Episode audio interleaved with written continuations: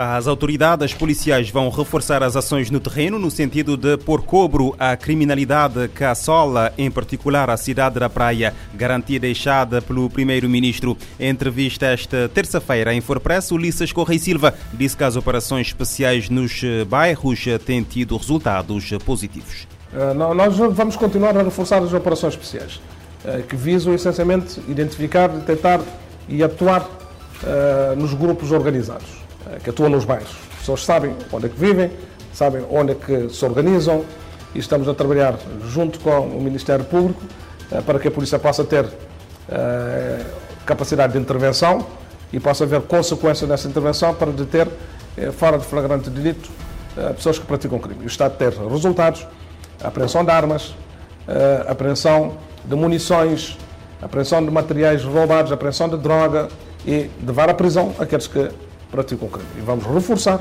eh, essa, essa ação.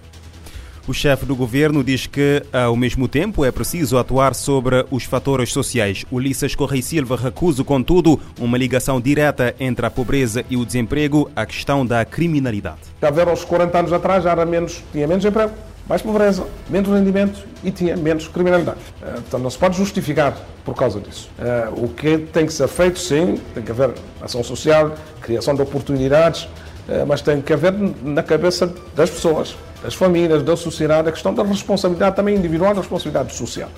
Nós todos somos responsáveis um pouco pela nossa vida, né? pelo nosso destino, pelas nossas escolhas, eh, e é preciso que essa ação exista. Depois, a nível dos, eh, da qualidade do ambiente dos bairros onde as pessoas vivem, que é preciso ter mais sentido de ordem, mais sentido de organização, mais sentido de cumprimento e respeito pela liberdade dos outros, atuar sobre alguns fatores que uh, criam uh, situações muito favoráveis à prática do crime, essa uh, proliferação de armas, de, de bebidas alcoólicas, é tudo isso que em conjunto vai provocar uma, maiores resultados.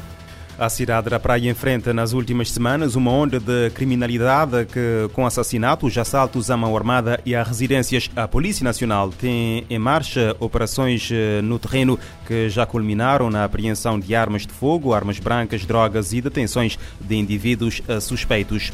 Pelo menos 987 eh, pessoas morreram este ano devido à dengue no Brasil, mais 301% do que em 2021 e o maior número registrado em um ano.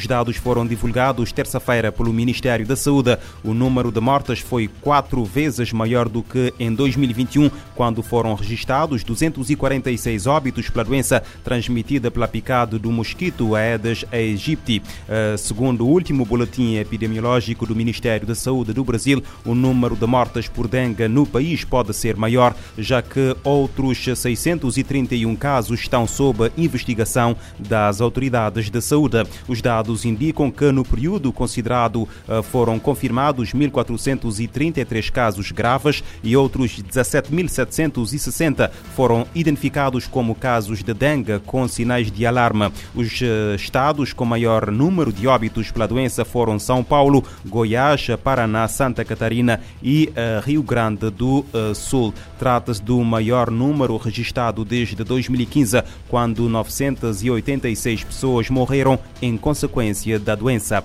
Em Moçambique, um empresário raptado há mais de uma semana na Matola, na província de Maputo, foi encontrado morto na madrugada desta terça-feira. Os detalhes com Orfeu Lisboa, em Maputo. O empresário moçambicano de origem asiática Ayum Ali Mamad, sequestrado na Matola por um grupo de homens armados no passado dia 14 deste mês, foi encontrado sem vida em Chumene, um bairro dos arredores da cidade de Matola, com ferimentos e sinais de violência no corpo.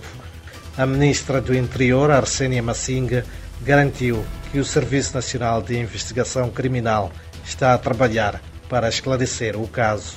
Nós queremos primeiro, como Ministério do Interior, lamentar esta perda de uma vida que se perdeu e referir que em relação ao trabalho que está em curso, que visa o esclarecimento deste e outros casos, o CERNIC irá se pronunciar nos próximos dias sobre o que, é que está a ser feito no concreto.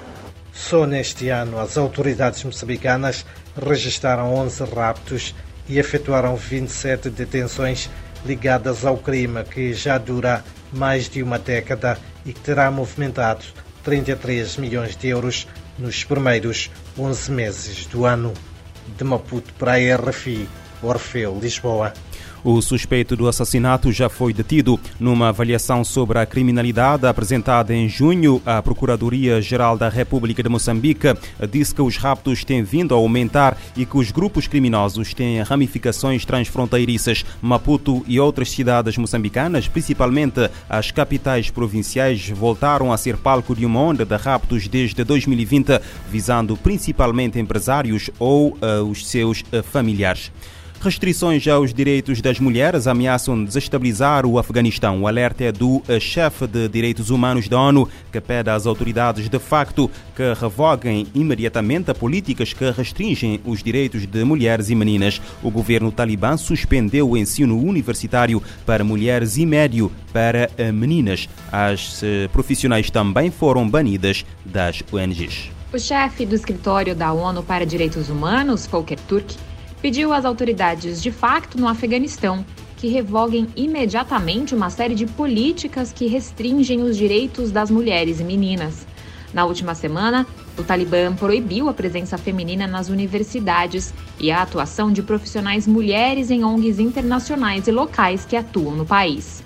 Em comunicado, Volker Turk observou os terríveis efeitos em cascata sobre as vidas das afegãs e os riscos de desestabilização que tais políticas representam para toda a sociedade. Para o chefe dos direitos humanos, nenhum país pode se desenvolver ou sobreviver com metade de sua população excluída. Ele adiciona que as restrições impostas a mulheres e meninas não apenas aumentam o sofrimento de todos os afegãos, mas também representam um risco além das fronteiras do Afeganistão. Volker Turk pede que as autoridades de facto garantam o respeito e a proteção dos direitos de todas as mulheres e meninas de serem vistas, ouvidas e de participar e contribuir em todos os aspectos da vida social, política e econômica do país, de acordo com as obrigações internacionais do Afeganistão. Em 24 de dezembro, as autoridades de facto emitiram um decreto proibindo as mulheres de trabalhar em ONGs. Eles já haviam suspendido o ensino universitário para mulheres e o ensino médio para meninas. Com a proibição do trabalho em organizações não governamentais, Volker Turk avalia que as consequências são terríveis para as mulheres e para todo o povo afegão. Para ele, proibir as mulheres de trabalhar em ONGs bloqueiam suas rendas e o direito de contribuir positivamente para o desenvolvimento do país e para o bem-estar de seus compatriotas. Da ONU News em Nova York, Mayra Lopes. O Escritório de Direitos Humanos da ONU lembra que as ONGs e organizações humanitárias fornecem serviços essenciais para salvar vidas de muitas pessoas no Afeganistão. Alguns programas essenciais, como cuidados pré e pós-natais e infantis, são fornecidos apenas por mulheres.